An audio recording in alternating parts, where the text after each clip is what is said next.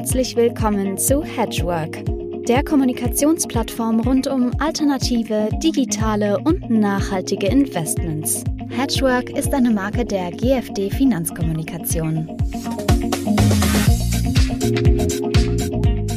Ja, meine sehr geehrten Hedgeworkerinnen, meine sehr geehrten Hedgeworker, liebe Zuhörerinnen, liebe Zuhörer. Wir haben heute mal einen etwas anderen Podcast, der sich jetzt nicht unbedingt einem Produkt widmet oder einer Investmentstrategie, sondern heute habe ich zu Gast Dr. Jochen Kleberg. Erstmal ein freundliches Hallo.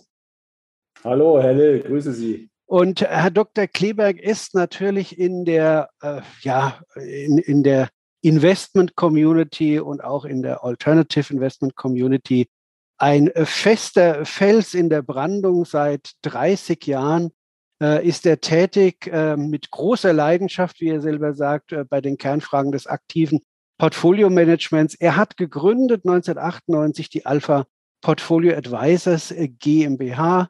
Er ist geschäftsführender Gesellschafter dort. Er hat Bücher geschrieben, Portfolio Management, Asset Allocation, Spezialfonds, Hedgefonds. Promoviert hat er über das Minimum Varianz Portfolio und er hatte vor 25 Jahren eine Idee, weswegen wir heute miteinander sprechen. Äh, lieber Dr. Kleberg, Sie haben vor 25 Jahren die erste Jahrestagung Portfolio Management ins Leben gerufen. Und es sei gleich zu Beginn hier gesagt, dass wir am 27. September, am 28. September im Hilton in Frankfurt die große Jubiläumsveranstaltung haben, 25 äh, Jahre äh, Portfolio Management, Jahrestagung Portfolio Management vom Uhlenbruch Verlag. Wie begann das Ganze denn? Wie sind Sie auf diese Idee gekommen? Ja, äh, die Keimzelle, Herr Lill, war eigentlich das Handbuch Portfolio Management. So ein Handbuch, das bedarf ja immer einer entsprechenden Vorbereitungszeit und die hatten wir 1997 gemeinsam mit Professor Rehkugler habe ich ja dieses Handbuch herausgegeben. Da ging es uns darum, aktuelle Ideen aus der, ähm, aus der Forschung und aus der Asset Management Praxis in Handbuchform zu gießen. Und aus diesen vielen interessanten Artikeln, die dort beigetragen worden ist, kam mir die Idee, ähm, eben nicht nur ein Buch zu produzieren, sondern eine Konferenz zu veranstalten. Und äh, das war dann die erste Jahrestagung Portfolio Management im Juni 1998 was kurioserweise zusammenfiel mit dem Launch des Handbuchs. Also insofern hatten wir dort einerseits die erste Jahrestagung Portfolio Management und andererseits auch die erste Ausgabe des Handbuchs Portfolio Management. Ein richtig dicker Wälzer, der dort eben im Rahmen der Konferenz auch präsentiert wurde. Wie groß war, wie, wie viele Teilnehmer hatten Sie? Wie, wie ging das los? Ja, das war ähm, damals im Hessischen Hof in Hilden und ähm, das Hotel gibt es ja heute leider nicht mehr eines der, der alten Grand Hotels in Frankfurt. Die hatten einen ähm, in Anführungsstrichen großen Ballsaal. Äh, so groß war er im Nachhinein betrachtet dann doch gar nicht. Wir waren tatsächlich etwas überrascht, ob des Zuspruchs der ersten Veranstaltung. Wenn man sowas neu macht, weiß man ja auch nicht, wie es angenommen wird. Äh, es waren dann tatsächlich 120 Leute vor Ort bei dieser Kick-Off-Veranstaltung und ähm, der Ballsaal, kann ich sagen, platzte aus allen Nähten.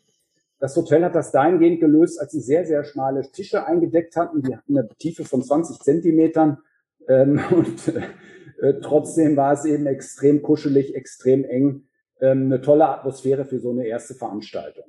Also das war ja ein, ein super Start und es war ja auch noch vor dem neuen Markt. Ne? Also da, da hat ja der Hype äh, sich gerade erst formiert, um dann durchzustarten in den Jahren 99, 2000, 2001. Was waren denn damals so die Themen mhm. in, auf der ersten Veranstaltung? Ja, ja ähm, wenn Sie sich so in das Jahr 98 zurückversetzen, ähm, da waren ja die Portfolios eher so als Balance-Portfolios ge geschnitten. Also ein durchschnittlicher oder ein normaler institutioneller Anleger, der hatte eine ganze Reihe von Balance-Portfolios, gemischte Mandate aus Aktien und Renten. Und ähm, man hat sich so in den 90er Jahren ja aus Deutschland herausgetraut, hat die Portfolios europäisiert, ist also stärker international gegangen. Und das Thema, was wir dort hatten, war internationale Diversifikation. Ähm, damals eben ein ganz wichtiges Thema, also aus Europa heraus auch andere Märkte mit hinzuzunehmen. Und ähm, der Professor Solnig, den wir damals als Keynote-Sprecher hatten, der hatte eben im Rahmen seiner Analyse herausgearbeitet, dass Korrelationen dann, wenn man sie am dringendsten braucht, nämlich in Krisenzeiten, ähm, sich nach oben entwickeln, womit man dann das, was man eigentlich mit der Diversifikation erreichen möchte, nämlich einen gewissen Risikoschutz durch Streuung, dass man den in den Zeiten, wo man sie braucht, eigentlich äh, hat man diesen Risikoschutz nicht in der gewünschten Form. Und kurioserweise war es dann so, und das ist äh, schon so ein bisschen die Ironie des Schicksals, ähm, wenn Sie sich erinnern, im September 98 war dann die LTCM-Krise. Ja. Und da konnte man das, was äh, Herr Professor Solnig ähm, aus seiner Forschung heraus den Teilnehmern präsentiert hatte, dann tatsächlich auch live ähm, nachvollziehen. Und äh, die Finanzmarktkrise dann ähm, äh, vielmehr die, ähm, die, Dot, die Dotcom-Krise in den Jahren 2002, 2003 mit dem Platzen der Dotcom-Blase und dem Tiefpunkt der Märkte im März 2003 waren dann ein, äh, nochmal ein klares Exempel und ein Praxisbeispiel, ähm, das auch gezeigt hat, wie wichtig da und vorausschauend das damals war, ähm, dieses Thema, was wir dort behandelt haben.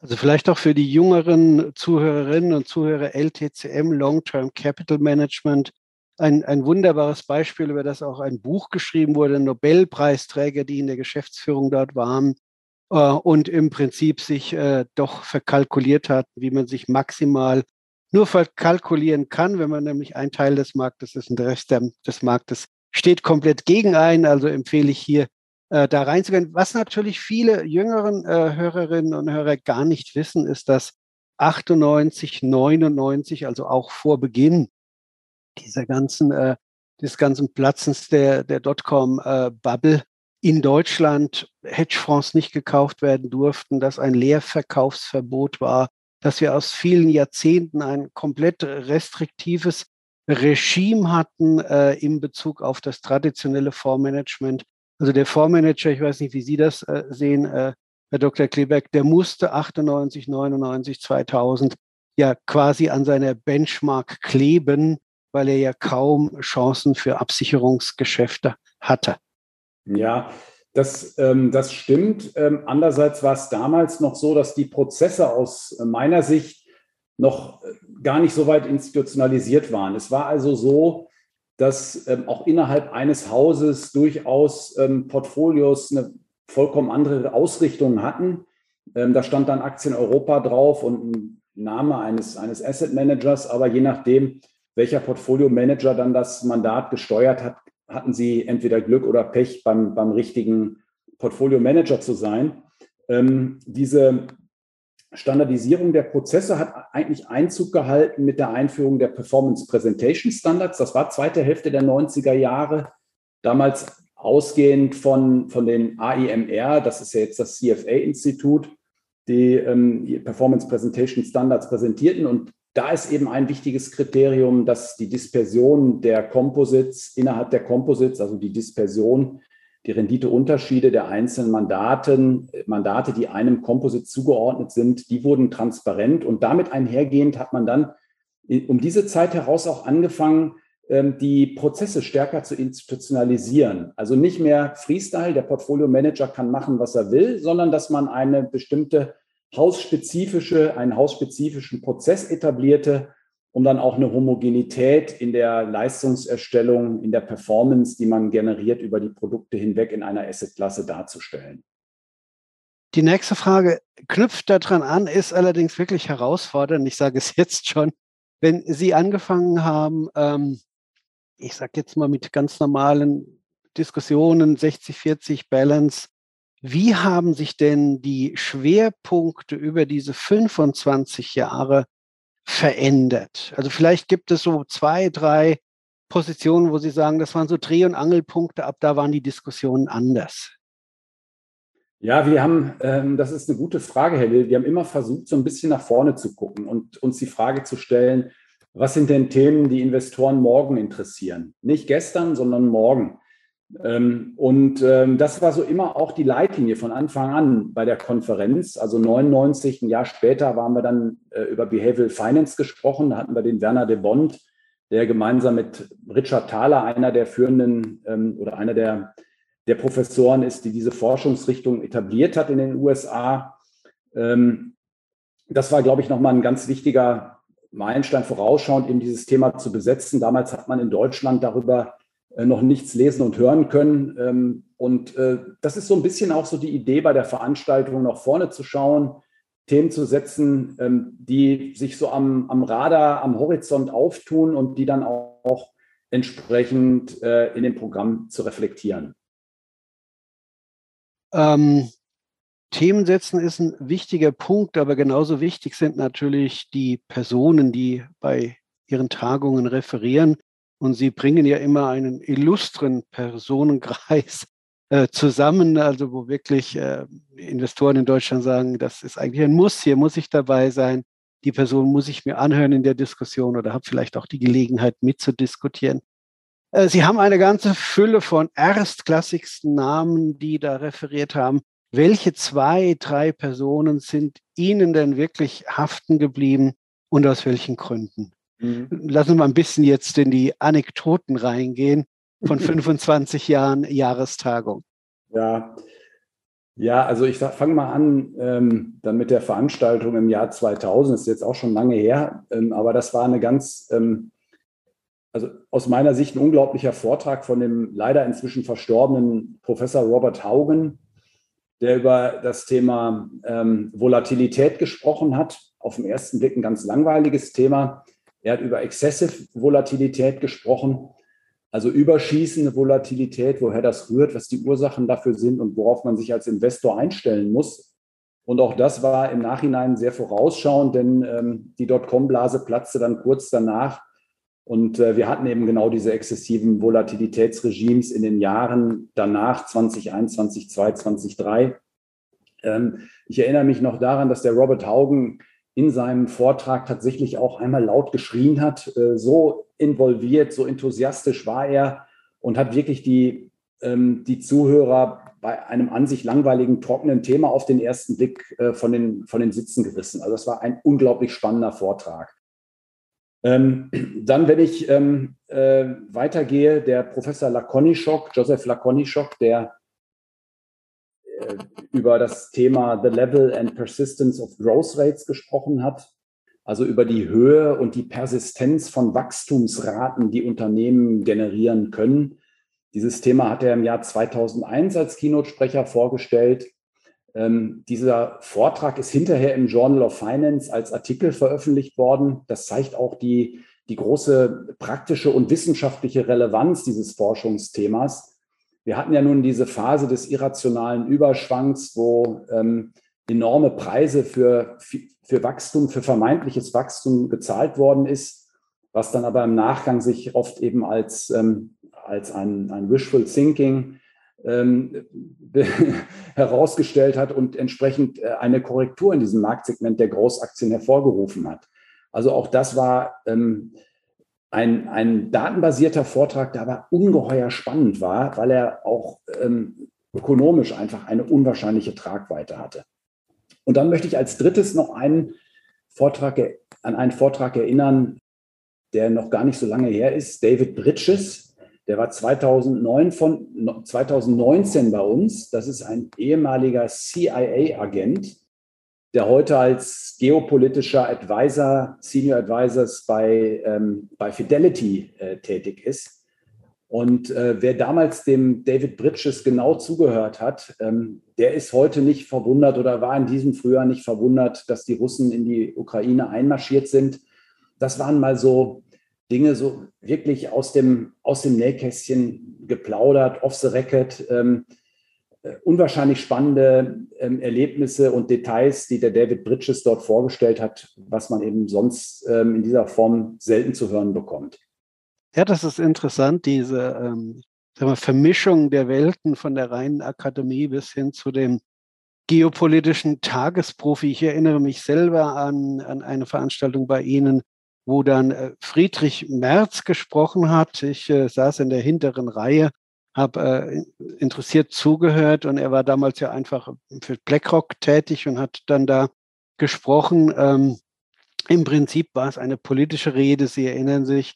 Und man hat sich damals gesagt, warum ist der Mann nicht mehr in der Politik? Er hat über das transatlantische Bündnis gesprochen. äh, und äh, was da zu tun ist. Also es ist interessant, Sie ziehen da immer wieder ganz äh, beeindruckende Personen. Und jetzt lassen Sie uns gleich auf die kommende Veranstaltung jetzt mal eingehen, dass wir da noch mhm. ein paar Minuten drauf verwenden. Was Gerne. wird denn äh, bei der Jubiläumsveranstaltung jetzt am 27. und 28. September, was für Highlights erwarten denn da äh, die Gäste? Ja, das sind, ähm, ich würde sagen, äh, von den Referenten her gesprochen, jetzt zum 25. Jubiläum haben wir versucht, ein Programm zusammenzustellen, wo wir so einerseits die besten Referenten aus den letzten 25 Jahren nochmal nach Frankfurt geholt haben ähm, dazu gehört unter anderem der Professor Lakonischok, dazu gehört der Rob Arnott von Research Affiliates, dazu gehört auch der Joachim Fels, der als Mak Makroökonom ähm, heute bei PIMCO tätig ist.